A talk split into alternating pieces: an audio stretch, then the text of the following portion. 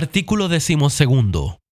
Serán atribuciones del Consejo de Administración a. Dictar las disposiciones reglamentarias de régimen interno que estimare necesarias para la consecución de los fines señalados en el artículo sexto del presente reglamento y para el cumplimiento de las normas en él contenidas. Estas normas de orden interno deberán constar por escrito y estar coordinadas y sistematizadas y ser sometidas a la decisión de la Asamblea de Propietarios para ser aprobadas por simple mayoría. Igual quórum se requerirá para su modificación o derogación. B. Velar por la conservación, mantención y reparación de los tranques, de los ductos, matrices y cañerías de agua potable, limpieza de canales y acequias, caminos, puentes, casetas de vigilancia, parques y jardines.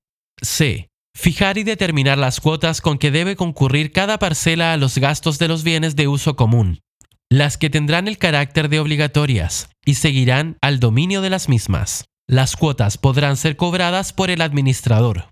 D. Resolver administrativamente las dudas o controversias menores que surjan entre los propietarios, sin perjuicio de las facultades de someter el asunto al conocimiento de los tribunales de justicia correspondientes. E. Representar legalmente a los propietarios en aquellas materias de interés común. F. Supervigilar y controlar la gestión del administrador. G. Las demás atribuciones que se le otorguen por este reglamento o acuerde la Asamblea de Propietarios.